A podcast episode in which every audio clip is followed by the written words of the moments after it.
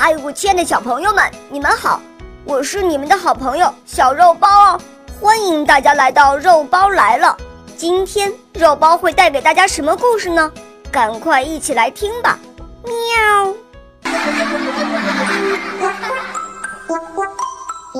第十章狐皮。列那狐决定要出趟远门，还不知道去什么地方，先走了再说。为什么呢？是怕大灰狼啊报复他。他的太太呢也劝他暂且啊回避一下，免得发生冲突。天暖暖融融的，列那狐跑跑颠颠，心情倒也开朗。他在矮树丛里逮到几只迷途的小鸡，那是老母鸡带出来遛弯时粗心大意丢失的，当了顿午饭，又喝了几口清凉的泉水，接着赶路。有位表兄已经好久不见了，不如趁此机会联络联络感情，去拜访一下。离那表兄住处不远的地方，有座很大的庄园。住着一位有钱的领主，据说此公专好打猎，应该提防着点儿。他的家禽场里呀是鸡鸭成群，稍微机灵一点儿就能弄到不少的好处。他表兄认为呀，权衡利弊，即使背点风险也还值得。列那狐想，哪件事儿不得历险啊？就算不去跟这位高邻攀交情，只跟他那些鸡呀、鸭呀的打打交道也成啊。带着这个想法，他便跑得更欢了。忽然听到远处有狗叫声、人喊声、马嘶声，完全是像捕猎场的架势。他顿时觉得危险好像近在咫尺了。这可没想到啊！加上他人生地不熟的，一时有点慌神儿。那会儿猎户也看到了他，抓狐狸，抓狐狸！突然呐，这喊声啊，打破了森林的寂静，从四面八方逼近过来，叫列那狐吓得呀毛骨悚然。他像箭一样往前窜，跑出一大段路，再用他的老办法东转西拐，绕个弯儿。可是猎手不少，猎犬更多，而且全都在行，知道怎么围猎，很快列那湖重重包围住了。只有通城门的吊桥那边还开着一面，他不假思索的像风一样的跑过吊桥。领主见了，大为高兴，直嚷嚷：“哈哈，这下逃不掉了，给我抓住了吧！”说是给抓住了，但列那狐一进城堡便四顾不见了。等大队人马赶到，根本就找不到他的踪迹，简直像幽灵一般的消失在宅子里了。大家分头寻找，从地窖到楼顶，所有的房间、厨房、墙旮旯全都没影儿，床铺上面、桌子底下、储藏柜里，哎，踪迹皆无。哎，领主眼看丢了这么华贵的皮料，非常恼火。真是，他会到哪儿去呢？这狐狸简直是成精了！我可不愿意弄个鬼在家里，非得找到他不可。他手下的那帮猎人呢，也纳闷儿：哎，怎么一晃就不见影了呢？按理说，这吊桥一拉起来，狐狸根本就逃不掉的，莫非钻到地下去了？只要不上天入地，他还不是瓮中之鳖。于是大伙儿又重新的翻箱倒柜，忙得不亦乐乎。天黑透了，大伙儿还要找下去。领主说：“好了，今天也够咱们折腾的了，先吃饭，长点劲儿。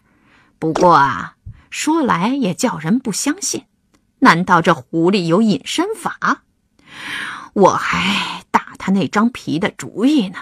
想今年冬天做件暖暖融融的皮袄，明天一定要想办法捉到他。这晚上的谈话呀，都是在猜测狐狸的去向。太太们讽刺猎人无用，猎人们涨红了脸，发誓明天一定要报仇雪恨。第二天一早，他们又整队出去打猎了。刚出城堡，走到树林边，就看到了列那狐在那儿坐着，早已恭候了。这次是狐狸牵着他们的鼻子跑了，还像昨天那样，他拐来拐去，把猎人和猎犬引向通往城堡的吊桥。还是像昨天那样，他又跑得无影无踪了。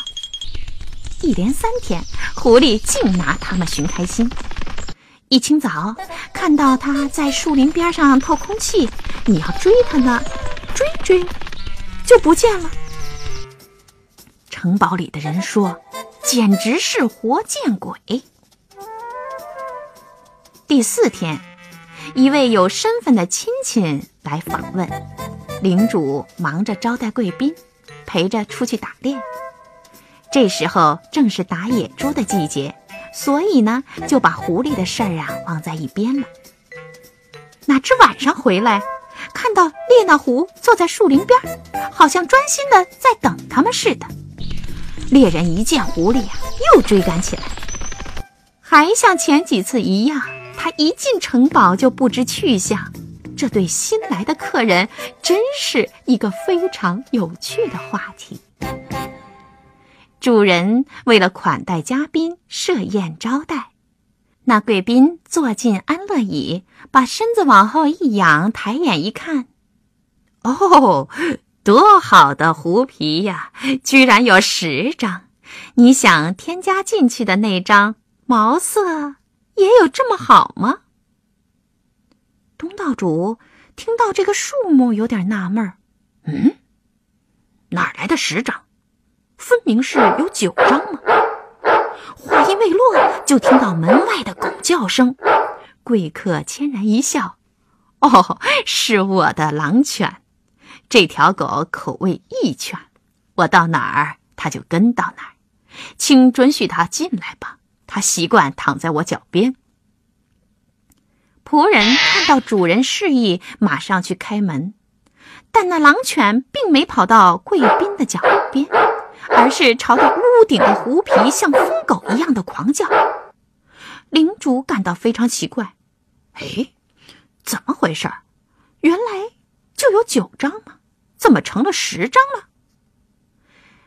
猎人们走过去仔细一看，看到有张狐狸皮像在呼吸，而且不光是张皮，还皮包骨，有血有肉。嘿，邪门了！领主大人，那上面那些狐狸皮中间，挤着那只叫我们好找的活狐狸呀！你瞧。那不是，他吊在上面装死呢。